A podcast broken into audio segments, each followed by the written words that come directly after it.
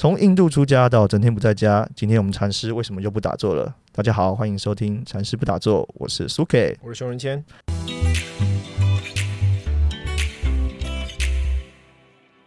禅师是这样的哈，我们收到观众的一个留言，这个跟报应有关。报应，对我问我问你啊、首先有两则留言都跟报应有关，我们就快速带过这样。第一则留言是说，我一直很怀疑报应真的存在吗？我的另外一半接触公庙以后，整个抛弃家庭，对他自己父母也不敬，然后另外一半还带着这个公庙的鸡童来家里叫嚣，很嚣张。嗯嗯，我真的觉得很可恶。但这些人都没有受到报应，我看他们都活得好好的，嗯这是第一个。然后第二个是说。诶，有一位灵性老师用指导灵的名义来分裂我的姐姐跟家人的感情。嗯那个老师一直用以爱之名关心她、洗脑她，然后跟我姐说原生家庭都在压迫她，导致我姐姐现在对家里都没有爱，看法都很扭曲。嗯嗯然后那个老师还带还带人来我家里乱骂我爸妈，我不知道为什么，就是这些人都很喜欢去跑跑到人家家里做事情。那遇到这种事情，我不知道该怎么办，家里都很难过。这种破坏家庭的人，难道都没有报应吗？这就点出我想要问的问题，就是，诶，在佛教里头有因果报应这种事吗？如果像像这样故事里听起来像是反派，有点像是破坏别人家庭的坏人，他们会有报应吗？那就是要了解说因果报应的运作模式嘛。那了解因果报应的运作模式有一个非常基本的东西，就是说因果有分成三种啊。嗯我们要顺宪法受报、顺后世受报、顺来世受报。有些是现在就会发生的，有些是很下辈子，有些下下辈子，哦，是这样啊、所以不是此生的、所以我这辈子看不到这个人，就是受到报应。是对你没有没有，你不是说一不一定能不能够，你不能期待一定能。嗯，对，它不是此生会产生绝对效应的。好，就是因果的运作模式不是说很，那它是随机还是要看你就是做的坏事的大小，不是看大小，看它的性质，看的性质。看它的性质。对。OK，比如说，假如我今天做这个善，不论善或恶，我的对象是一个跟我很亲近的人，或者说一个非常有德行的人的话，嗯那他往往会是顺宪法受报，就这辈子成熟的几率很快。哦，你说我做做杀一个陌生人跟杀爸妈，假设是这样，嗯，杀爸妈的因业果这辈子比较快成熟，呈现的杀杀陌生人可能下下辈子。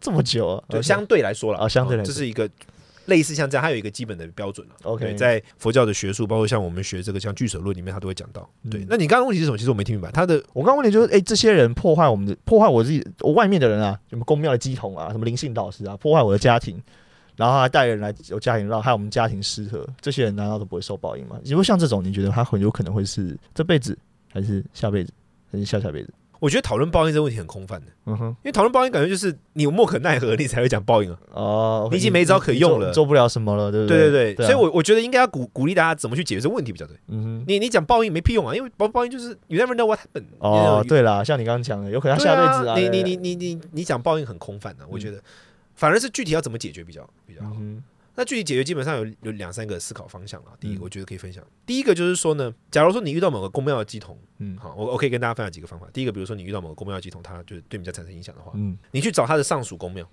哦，比他大的公庙，对你去找他老板，嗯。就是跟官官官场一样嘛，嗯。公务员不 OK，你找他上上上属。，OK，那如果你不知道他的上属公庙是谁的话呢，有一个简单的方式，就是你要知道这个公这个公鸡童他在哪里领旨的。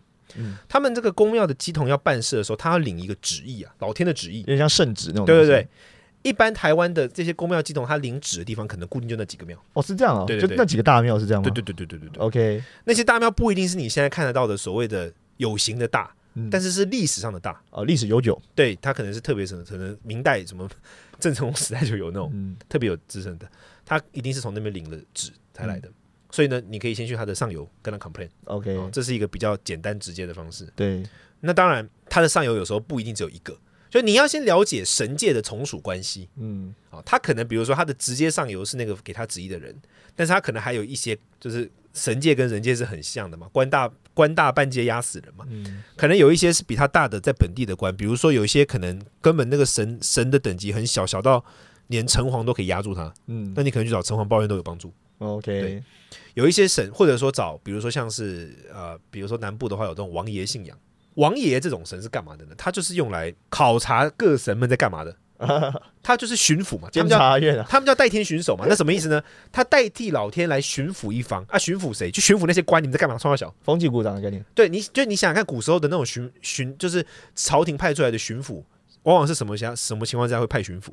就是某一个地方出乱的官员，不是民变哦，官员，嗯。往往是官员出事了，嗯。朝廷派了一个大员下去看你们这些官员冲他小，哦，OK，就像是现在这个大陆中纪委嘛，嗯嗯，对。这个城隍就比较像这种角色。，OK，所以你要了解神界的运作模式。当然，如果你的接触到他的对方那个刚好是一个什么藏传佛教，那有另外一套逻辑了。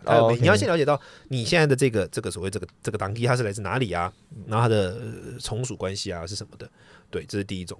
那通灵人的话，基本上百分之很多都 bitch 了，很多都是那就是不是这个逻辑了。啊，OK，那通灵人跟这个的最大差异是什么呢？就是说你是在体制内还是体制外？嗯，比如说像是这个呃鸡桶，他是体制内的，对，他的老板呢可能是某一个神，然后这个神受到谁的允许，他才可以进行等等，他有一系列的东西。嗯，通灵往往是体制外的，对啊，他不要那种老板，他是自由创业者、嗯，自由工作者。他临界的自由工作者是最麻烦的。，OK，嗯没有人压得住他，也是这样这样呃，有不但没有人压得住他，他百分之七十可能是假的。哦，OK，对，包括我们之前有讲过说，有可能是灵是假的，有可能是人是假的。嗯，对，所以就比较麻烦一点。对，对，大概是这种情况。所以你得先了解说，你你去把这件事情寄托于什么因果报应，我觉得还不如你就是 trying to do something 的事情。嗯，因为即便他真的有报应，搞不好你也看不到，对吧？对啊，对啊，对啊，下下辈子基本上关对啊，你难难道你下辈子还要再来看吗？好像好像不太可能哦。对，OK，那放生啊，会对因果报应有影响吗？因为不是很多佛教团里面放生，就是大家会觉得听起来很好笑，但是我其实是认真很想问。我觉得有两趴啦，哈。第一个就是说，所谓的放生是在佛教的修行之中，它有一个很重要的一个标标准，就是说这个生命正在受到苦痛，而我帮助他解决这个苦痛，是佛教定义的放所谓善，不是只有放生？所谓的善，或者说所谓利益的核心，利益他人嘛。嗯，嗯就说这个人正在受苦，我帮他解决苦痛，嗯这个叫做利益他人。嗯对，那这个生命正在面临到呃生命的浩劫嗯或者说痛苦，而我去帮助他对，的话，那这个就是所谓我们刚才讲放生嘛，或者说这样子。好嗯但是现在常见的情况是什么呢？就是说很多人他去放生，然后导致于。当然，放的那个生，那一只鱼本身真的当下就在面临痛苦，没有错。你如果不放它，可能就被杀了。对，所以你把它救了，抓起来，然后你把它放了。好，那如果说你放了，结果放的糟糕很糟，你根本丢碎水啊，然后导致他死掉什么，那当然你这个就不用讲，你就是 Q 嘎嘛，就不好、哦，这样就没用了。这当然就一点意义都没有，你根本就没有帮到他嘛，哈。对，你一定要对他有所帮助，嗯好，所以你救了他之后放出来，让他活着好好的，所以这是最基本的要求。嗯，对，但这个也容易衍生出的第二个问题是什么呢？就是说你这样不就是在创造放生产业链吗？嗯，你你懂我的意思吗？哦，我懂你的意思。放生的争议基本上出现在两个点嘛，第一个就是放生等于放死啊，因为你一放之后他就死掉了。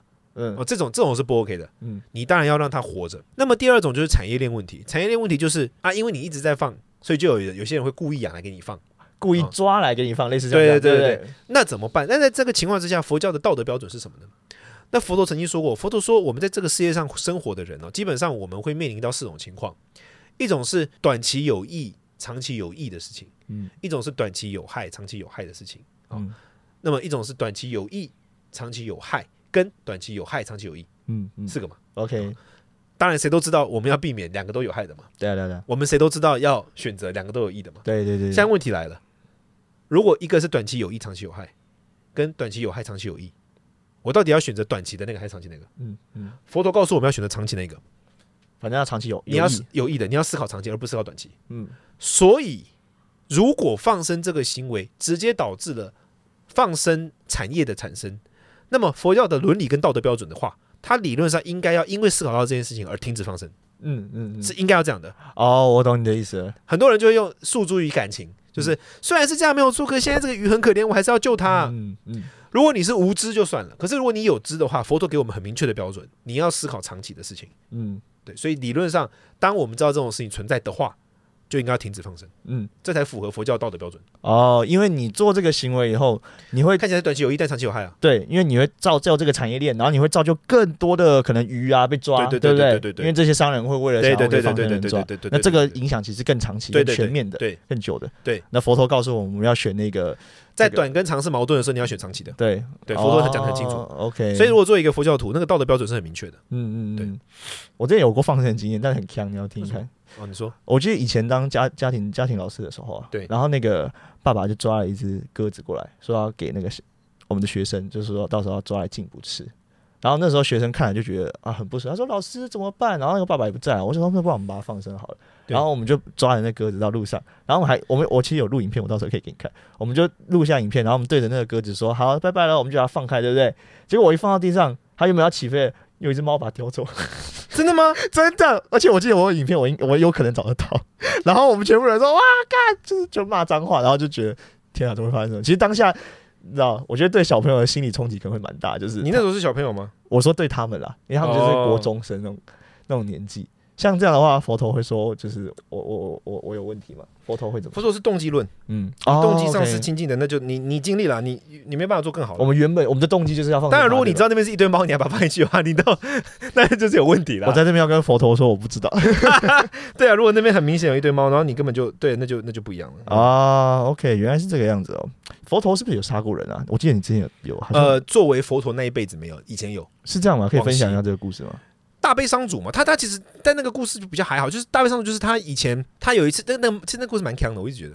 强的点是他如何得知。他呃那时候是他跟人家出海去去嗯。寻宝吧，好像。因为以前印度很多人他们会去那个斯里兰卡哦斯里兰卡去这是佛陀的上一世，是不是？就对本身佛陀过去世的时候哦还没有不是释迦牟尼佛那个时候他过去世，然后他去斯里兰卡寻宝。嗯然后他去寻宝的时候呢，他跟一群商商人一起去。他那辈子的人家叫他叫大悲商主，就是一个很慈悲的人。然后他回程的路上呢，他们船上好像有五五百多个人，然后他就做了一个梦，他梦到海神就妈祖，你看你想象妈祖、不是，哦想象当然不是妈祖，这是海海神。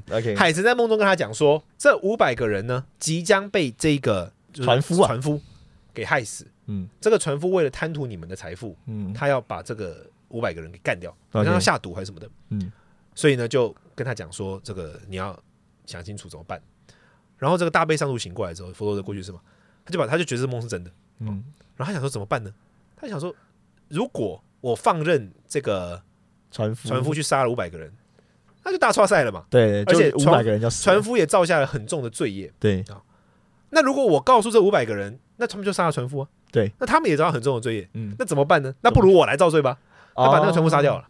他就把那船夫给干掉了。对，以至于呢，他死后因为这个，但这后续了，他因为这个恶业，他堕落地狱，嗯他有为此而长受报应，而且他不但有为此长受报应，在佛陀在世的时候，他曾经有一次被那个他的脚，就是好像不知道他哪在走在路上，结果呢，旁边有人在修房子还是怎么样，细节我不太记得了，有那个用来装潢用的那种木刺吧，嗯掉下来把他的脚刺穿，哦，OK，然后佛陀就说这是应我过去作为大悲商主之时，嗯。我杀了那一个那个人，好像不知道中文没有这个记载，在藏文叫藏文的文献里面叫他叫短毛黑人，不知道为什么。嗯。短短毛拿着一个小短拿着一个小毛哦毛啊。对鱼毛船毛对，，不是不是刺人的毛，呃对，对拿着一个短毛的黑人，嗯。就是很奇怪，命到命到丢痛，这藏文叫做，他说我过去是杀害短毛黑人的罪业，应于现今。这个哦那个就是那个穿刺刺穿过他的脚，对对对对对。对就有点像被毛穿过脚对对对对对对，这个故事。那这个情况之下，就是说佛陀他有道德勇气嘛，嗯。我们这个就讲道德勇气，就是说我虽然知道这件事情有代价，但是我知道什么才是真正对正确的，哦，OK，所以我愿意去行动。嗯。就像我刚才讲的，虽然说看到放生，可能真的还是觉得很多众生很可怜，可是我想到远大的目标，我愿意去承受它，嗯。而且我也愿意承受它的代价，有点像这个样子，就道德勇气，它需要很多道德勇气了。所以即便即便是以长期来说是好的，或者说对大家都是好的，他还是会有一点你还是要对，但是因为你要有承担道德勇气，你就得承担。对嗯嗯对，那因为因为佛教的修行，它这个这种这种东西比较是叫菩萨行，就是不是给一般人的建议，它是给就是有大愿想、有对有有目标想要觉吗心的人，就给他的建议，所以他们就很强调这个道德勇气啊。嗯哼，对，这个是不是有点像是佛教中业力的概念？是因为我之前在英国僧人你推荐的 J. Shetty 的这个僧人心态里头，而不是生人心态，他他最新一本书里头，他有提到业力，就是大家以为所谓业力就是因果报应，像我们刚刚讲的那样，对某些人做坏事，他就是一定会。知道得到坏的结果，某些人劈腿了，他就会被人劈腿。大家以为因果报应有点像这样，但是他在书中里头，他解释到，他说所谓的业力 karma，所谓的业力就是因为你的信念啊，会影响你的做出来的选择。对，你怎么想，你的动机嘛嗯，会影响你的选择。你的选择最终会带来那个结果。对这个才是所谓的业力，而不是说你做了某件事情就一定会引发什么事情的发生。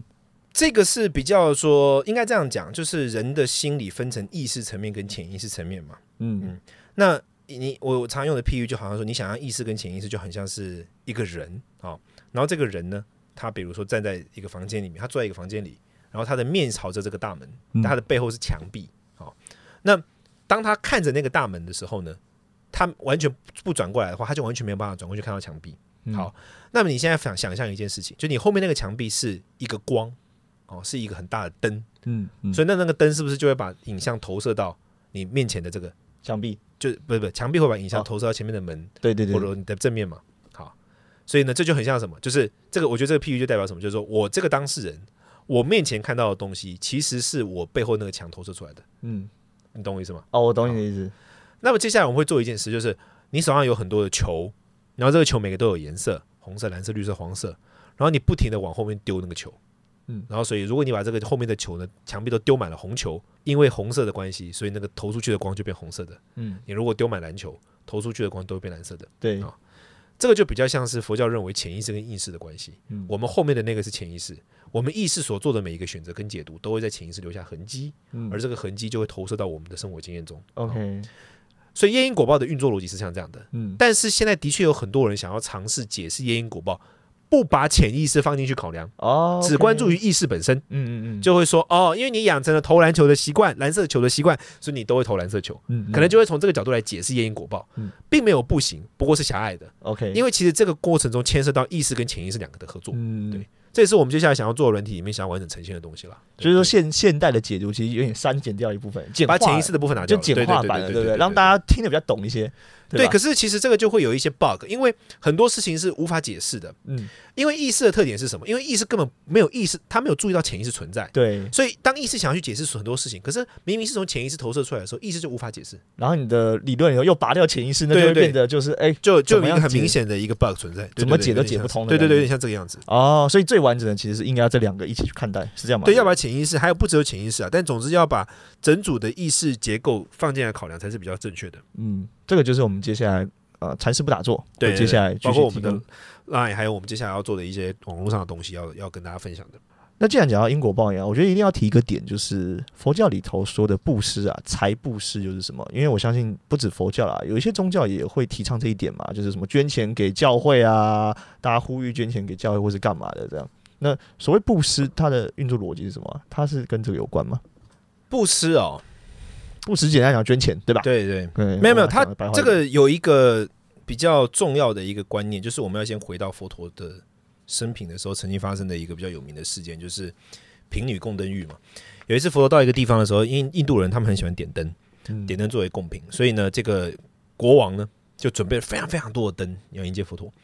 那有一个贫女，很贫穷的女子，她贫女在听到了佛陀的这个到来的这个事情之后呢，她就用尽，她是好像乞丐吧，她好像用尽他所有的，就是那一天换到的食物去换一点点的油，然后找了一个已经被丢在路边的一个那个瓦片啊，嗯然后把那个油倒进去，然后点灯供养佛陀。哦，OK，然后佛陀就当天就在在那个法会现场，在那个聚会现场，他就说今天的功德之主呢，就造的这些就是福气福德之领袖呢，大家都下意识就觉得说应该是国王嘛，因为国王是大施主嘛。对，佛陀说今天的功德之主是那个贫女，嗯那这个就国王就傻爆眼了，大家就傻爆眼了嘛，对不对？那这个故事其实它最主要讲的就是说诚心比这个物质的多多寡重要。嗯好那我我认为哦，我一直认为就是说，当然布施它运作的机理有很多种啦。哦，当然它因为佛教讲究的是多因论嘛，就是说一件事情的发生不是来自单一原因。当然诚心是一个重要的要件。那除此之外呢，你布施的值跟量，什么对象还有什么都对人产生的改变影响，它都是一个很重要的要件。哦，但其实实其中最重要的要件就是你在当下所投注的时候的那份心思。嗯我认为最主要的原因是什么？就是它是一个改变。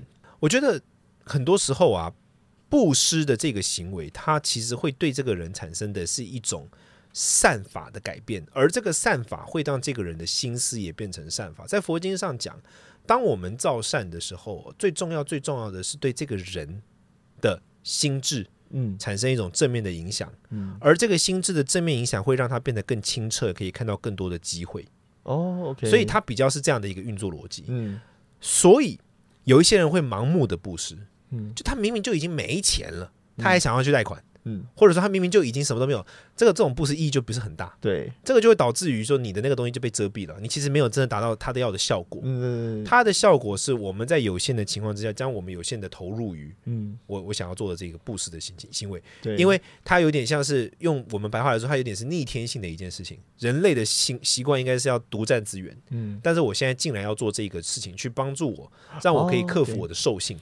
那当帮助我克服我的兽性的时候，我的心智就一点一滴的变得清明，所以我在日常生活中能够看到更多我平常以前看不到的机会。嗯嗯嗯，可如果反过来你不了解这个运作机理，你就直接把它当成说哦，那我要去借钱来布施啊，我要去贷款来布施的话，那方方法就不是太好了。OK，因为本质上听起来其实是一种心智的锻炼。对对对对对不对对对我透过这样的行为来用心智去去，有点像是说克服我原始的冲动，原始的冲动就是自私，对对吧？对。那透过这样的方式，让我的心智越来越好。佛陀在经典上针对那些无法直接布施的人，曾经给过一个很直接的，就是一个很有趣的建议，我印象很深刻。那些无法布施给别人的人啊，佛陀叫他做一个练习，就是右手布施给左手。嗯哼，为什么要这样做？他对事情的执着已经执着到他完全没有办法把它拿给别人。佛陀先让他从最基本的放下开始练习，啊，OK，右手拿给左手嘛，嗯哼，你至少可以开始，哎，好像还好。嗯呃，下一步你右手拿给别人，嗯他有有这样的一个循序渐进的练习阶段。OK，所以所以你就可以发现，布施的本质是要去克服那个无法放弃的那种执着的兽性。所以布施的本质有点像是放下，对吧？练习，呃，其实更具体来说是练习一个更开阔的心胸。嗯哼，OK，就是要就回到我们刚刚提到业力潜意识的部分，就有点像是这个行为就是一直往后面丢球，然后最后投射出来的就是你的心智改变以后，你可以看到的机会啊，对对对你可以发生的好事啊，对对像这样。对对对对好。那最后最后最后一个很很强的留言，但是我觉得这个已经已经解释到这个问题啊，就是有有观众留言说，因为台湾人很喜欢在大庙或小庙里头就点灯啊、烧纸钱啊，每年烧好几十万的人都有人在。如果同等金额，我我做给唱传佛教神明，会会有什么不一样吗？我当然会说我们的比较屌。对对对啊，当然当然对，但实实实际上有什么不一样吗？这这些神明会会看到说，哎、赞，你做的很好，然后呃，祝福你嘛。不不是这样的，你要了解神跟神之间的关系，就你要先了解为，就很像是他们是，你要了解两个层次的问题。第一个就是他们的族族群，他们的族群不一样，OK，跟他们所扮演的角色，他们的官职不一样，嗯对以及你想要的得到的东西不一样。这有三个层次，OK，所以这个问题就是很大的一个问题。首先，华人的神大部分是官僚神，对，他是在一个官僚体制里面的。嗯。藏传的神基本上不，藏传神都单干户，嗯，他基本上都是非常强大的一个独立自主的一个神神明，这个不太一样。这第一个，他们有那个阶级那种官，对对对，那官僚神会导致的结果是什么？就当然他基本上该给你的，他要答应要给你的，他要给你，可是他不是那么的，他这是他的一份工作，嗯。嗯，对那个神来说这是一份工作。就是一个契约跟交易的感觉，概对念对对对类似像这样。那第二个就是说，藏传佛教的神呢，他是重视的是一种誓言跟这种我们叫所谓的誓言关系，或者是这种义气关系。嗯嗯，你挺他，他就会挺你。哦 OK，比较像是这种你对他，你我们现在不是说藏传佛教的佛菩萨，我们说一般的是藏传佛教的神明。OK 神神灵等级。第二衍生出来的第二个问题就是说，要看你求什么。一般来说，想要透过神去求到的这种东西，特别是透过这种什么大公平或什么的，往往求到的都是属于短暂的好运，嗯比如说突然得到一笔一个机会，或突然得到一笔大订单。嗯对但如果你不会守的话，他也会离开的。嗯你守不住这东西，他也会离开。，OK，他只是给你机会而已啦。对对对，所以你得搞清楚你要求什么。嗯对那当然，如果你把同样的这个东西拿来藏传佛教，但是要看你是给谁呀、嗯你把藏你给供养一个藏传佛教的佛菩萨，或者藏传佛教的神明，或者是路人神或什么，那个是完全不一样的东西啊。OK，对对对，就是有些神他可能就不 care 你给他什么，类似像这样，对，我根本不 care 你给我多少钱啊，每个神的性格不一样，就跟每个个人的不一样一样。嗯对对对，有点像这样情况。哦，OK，好了，那相信这感觉是要单单独拉一集聊。对对对，这个这个感觉很很这个很很有内容哦，可以可以跟你单独聊。感谢这个观众，这记记得收听我们的节目，这样好了好没有问题。那我们今天这一集就差不多到这边了。好好，呃大家如果有什么问题或者想听的话题，记得在我们 Podcast 的平台，不管你是听 Spotify、Apple Podcast、KKBox，记得下面留言。对我们会针对这个留言去回答，然后以这些留言为题材，再做更多新的节目。那就谢谢大家喽，下期再见，拜拜。拜拜。